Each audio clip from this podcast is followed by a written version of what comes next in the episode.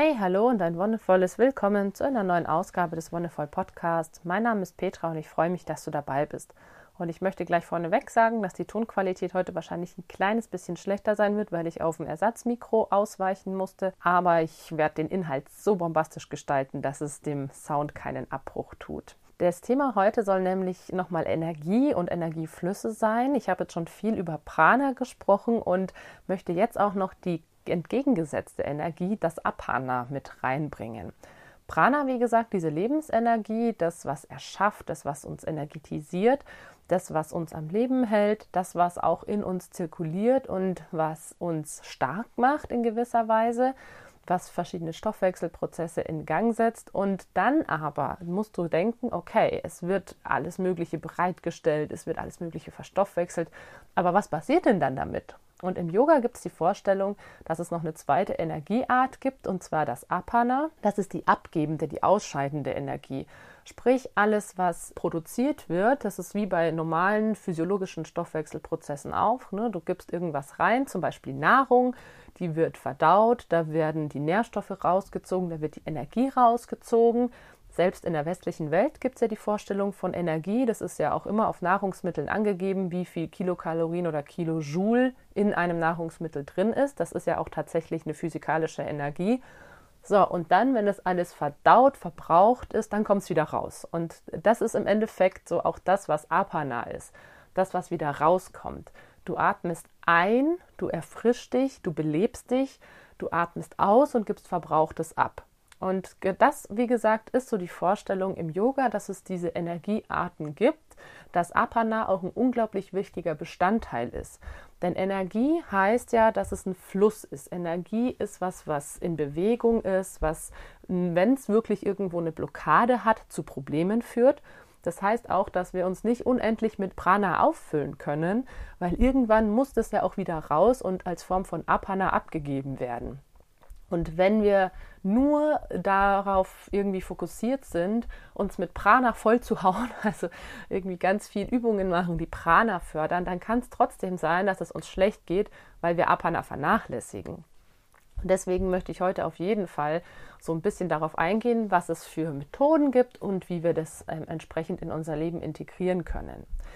Wenn ich von Prana und Apana spreche, dann sind es die Sanskrit-Wörter, die eben aus dieser Sprache entlehnt sind, in der das Yoga sich beheimatet fühlt. Und es gibt dazu aber auch deutsche Synonyme mehr oder weniger, und zwar die Sonnen- und die Mondenergie. Also Prana, das, was eben scheint, was hell ist, was Kraft gibt als Sonnenenergie, so wie die Sonne auch draußen zum Beispiel die Bäume wachsen lässt, Photosynthese antreibt ein Baum, der nicht in der Sonne steht oder eine Pflanze generell, die kann einfach keine Photosynthese betreiben, weil es diese UV-Strahlung dafür braucht. Und Apana dahingegen eben die Mondenergie, das, das was abgibt, das vielleicht auch ein bisschen passive, das was einfach so passiert. Wenn wir uns den Mond angucken, dann ist es ja ein Himmelskörper, der eigentlich von sich aus gar nicht leuchtet, sondern der nur dadurch leuchtet, dass ihn die Sonne angeschienen hat. Und so können wir es natürlich auch für uns in unserem Körper sehen. Wir haben Prana und das muss irgendwo hin. Das heißt, wir brauchen entsprechend den Gegenkanal des Apana. Sonnen- und Mondenergie ist dann wieder was, was so ein bisschen auch in dieser Tradition des Yogischen ist, dadurch, dass wir hier eine sehr krasse Dualität oft haben. Also es wird auch im Yoga häufig von einem männlichen und einem weiblichen Prinzip gesprochen. Dann gibt es natürlich auch die Vorstellung von Yin und Yang, von allem Möglichen, was zwei Seiten hat. Und diese Dualität finde ich an und für sich immer ein schönes Konstrukt, um sich mit der Materie zu befassen. Aber ganz wichtig finde ich auch, dass es Abstufungen gibt. Also gerade das Prinzip männlich und weiblich ist was, was, wenn du schon länger im Podcast dabei bist, was ich schwierig finde, weil ich finde, es gibt eben nicht nur diese zwei Geschlechter, aber als Prinzipien. Ne? Das ist das hat sich einfach in der Gesellschaft so eingebürgert, da von Mann und Frau oder von männlich und weiblich zu sprechen, von dem Aktiven und dem Passiven. Aber das möchte ich jetzt erstmal nicht mehr ausführen, vielleicht an anderer Stelle nochmal. Aber Sonne und Mond sind eben auch dadurch, dass es Gestirne sind, Dinge, die in unserer Welt vorhanden sind, die einen Gegensatz darstellen und die einen viel krasseren Gegensatz, also einen deutlichen Gegensatz darstellen. Denn wo die Sonne ist, kann kein Mond sein. Ich meine, jetzt im Winter hast du natürlich immer mal wieder Tageszeiten, wo sowohl die Sonne scheint als auch der Mond am Himmel ist. Aber eigentlich ist es ja so, dass wir in der Nacht den Mond haben und an, am Tag die Sonne. Und das ist das, was eben in dieser Energievorstellung auch ganz essentiell ist, dass es sich eben nicht vermischt, wie vielleicht bei männlichen und weiblichen, sondern dass es wirklich getrennt ist und dass es ineinander übergeht. Wenn die Sonne untergeht, geht der Mond auf. Wenn der Mond untergeht, geht die Sonne auf. Auch vielleicht in so einer Art Wellenbewegung ein Wechselspiel. Und was ich ganz spannend und interessant finde, ist, dass es in unserem Körper in der yogischen Vorstellung verschiedene Energiekanäle gibt. Die sogenannten Nadis, die habe ich schon mal angesprochen. Und es gibt unglaublich viele davon, ich glaube über 70.000, eben ganz fein bis in die Fingerspitzen, ähnlich wie deine Blutgefäße, also von der großen, kräftigen Aorta bis hin zu den kleinsten Kapillaren, ist es eben auch bei Prana und Apana, beziehungsweise bei den Energiekanälen in deinem Körper so. Es gibt drei Hauptkanäle und es gibt dann ganz viele ganz kleine, winzig kleine Seitenkanäle. Und die leiten die Energie durch unseren Körper, sodass wir eben in jeder Zelle unseres Körpers das auch erfahren und spüren können und in jeder Zelle auch dieser Austausch von Prana und Apana stattfindet.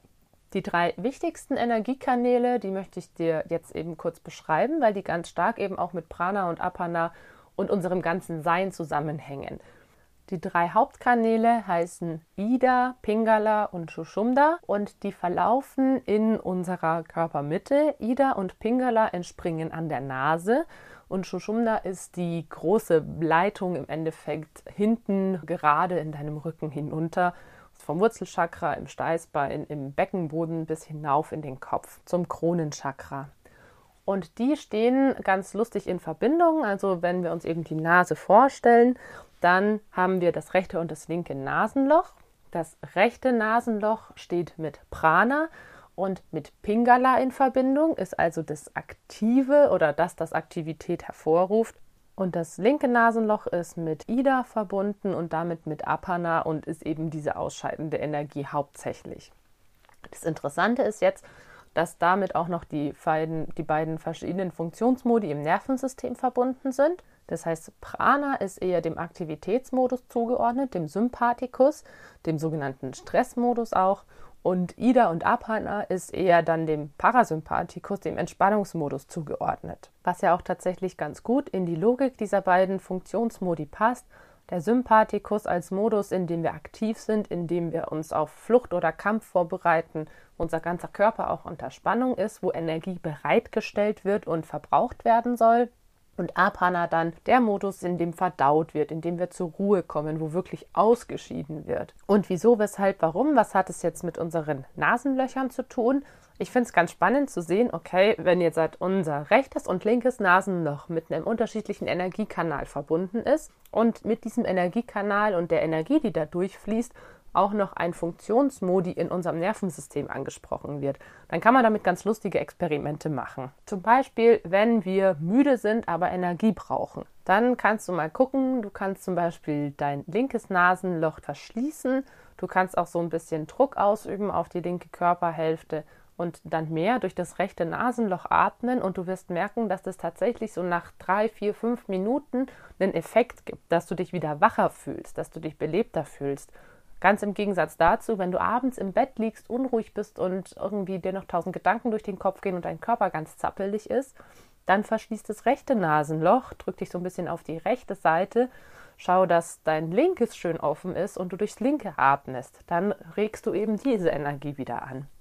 Es ist tatsächlich so, dass wir immer ein Hauptnasenloch haben, durch das wir atmen. Also im ganzen Tagesverlauf wirst du merken, dass du nie gleichmäßig durch beide Nasenlöcher atmest. Wenn du verschnupft bist oder krank, dann ist es ein bisschen schwieriger zu beobachten.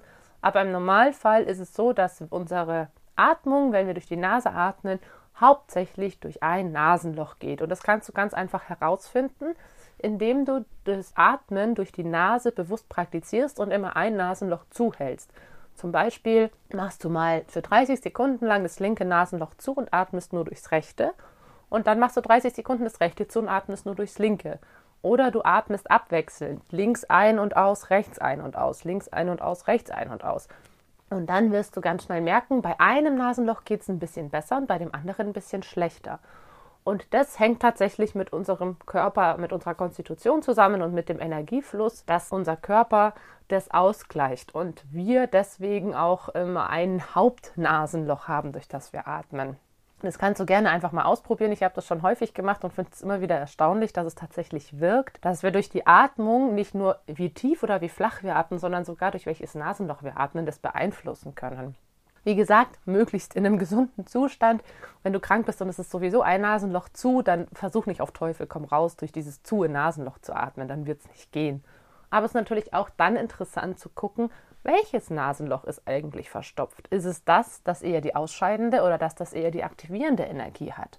Das hat manchmal tatsächlich auch Hintergründe in unserer Krankheit. Dann ist es aber auch so, wenn du dich jetzt fragst, hey, okay, aber dann, ähm, dann ist es doch irgendwie total bescheuert, dass unser Körper das macht, wenn wir irgendwie eigentlich ja, ich habe es ja schon erwähnt, 95 Prozent unseres Daseins im Parasympathikus verbringen sollten, dann ist es doch doof, wenn wir auch in den Sympathikus kommen, dadurch, dass wir atmen.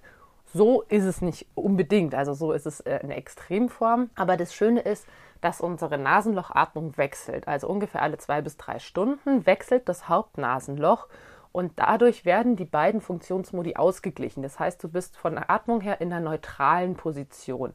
Du atmest eine Zeit lang links, dann atmest du eine Zeit lang rechts, dann wieder links, dann wieder rechts, über den Tag verteilt.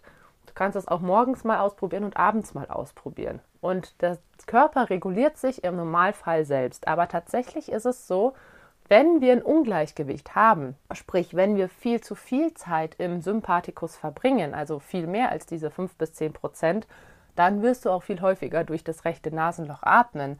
Und dann kannst du durch eine fokussierte Atmung durchs linke Nasenloch das wieder ein bisschen ausgleichen. Wenn unser Nervensystem ausgeglichen ist, nur noch mal kurz am Rande, heißt es eben, dass der Parasympathikus überwiegt zu 90 bis 95 Prozent und der Sympathikus eben nur 5 bis 10 Prozent ausmacht. Das heißt nicht, dass es 50-50 ist, das wäre ein sehr schlechtes Verhältnis, sondern dass es eben einen, einen sehr großen Überhang zum Parasympathikus gibt. Das heißt dann eben auch, dass unser Nervensystem im Balance ist und in dem Zustand, in dem es gut funktionieren kann. Und wenn du jetzt halt tatsächlich das dir zunutze machen möchtest, dann kannst du, wie gesagt, ein bisschen damit rumspielen und versuchen, in verschiedenen Situationen mal die Nasenlöcher zu beobachten. Manchmal kann man das auch, wenn man schon ein bisschen geübt ist, auch allein durchs normale Atmen, merkt man schon, okay, links oder rechts strömt es ein bisschen mehr ein und auf der anderen Seite ein bisschen weniger.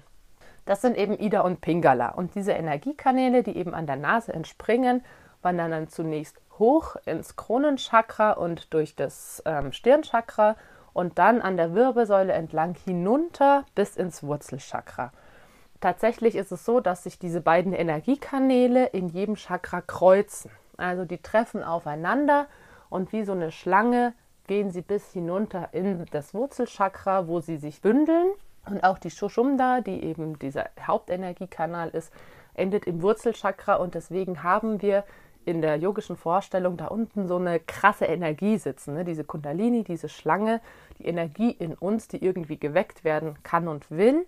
Das ist tatsächlich so der, die Vorstellung, dass von dort aus ganz viel Kraft entspringt. Und das ist tatsächlich auch wieder auf einer physiologischen Ebene nachvollziehbar weil dein Beckenboden und deine, deine unteren Bauch- und Rumpfmuskeln sind unglaublich wichtig, dein Zentrum, ne? das, wo nicht nur die, die yogische Energie liegt, sondern tatsächlich deine physische Kraft. Die liegt in deiner Körpermitte, unter anderem im Beckenboden und diesen ganzen Muskelgruppen, die da liegt. Und es ist krass, wie viel Energie und wie viel Kraft wir aus diesem Zentrum heraus aufbauen können. Im Pilates heißt es zum Beispiel auch das Powerhouse, also dieser Bereich um das erste und zweite Chakra herum. Und das Powerhouse ist eben das, ja, der Ort in deinem Körper, wo Energie erzeugt und bereitgestellt wird, weil da sehr starke und sehr gut arbeitende Muskeln sitzen.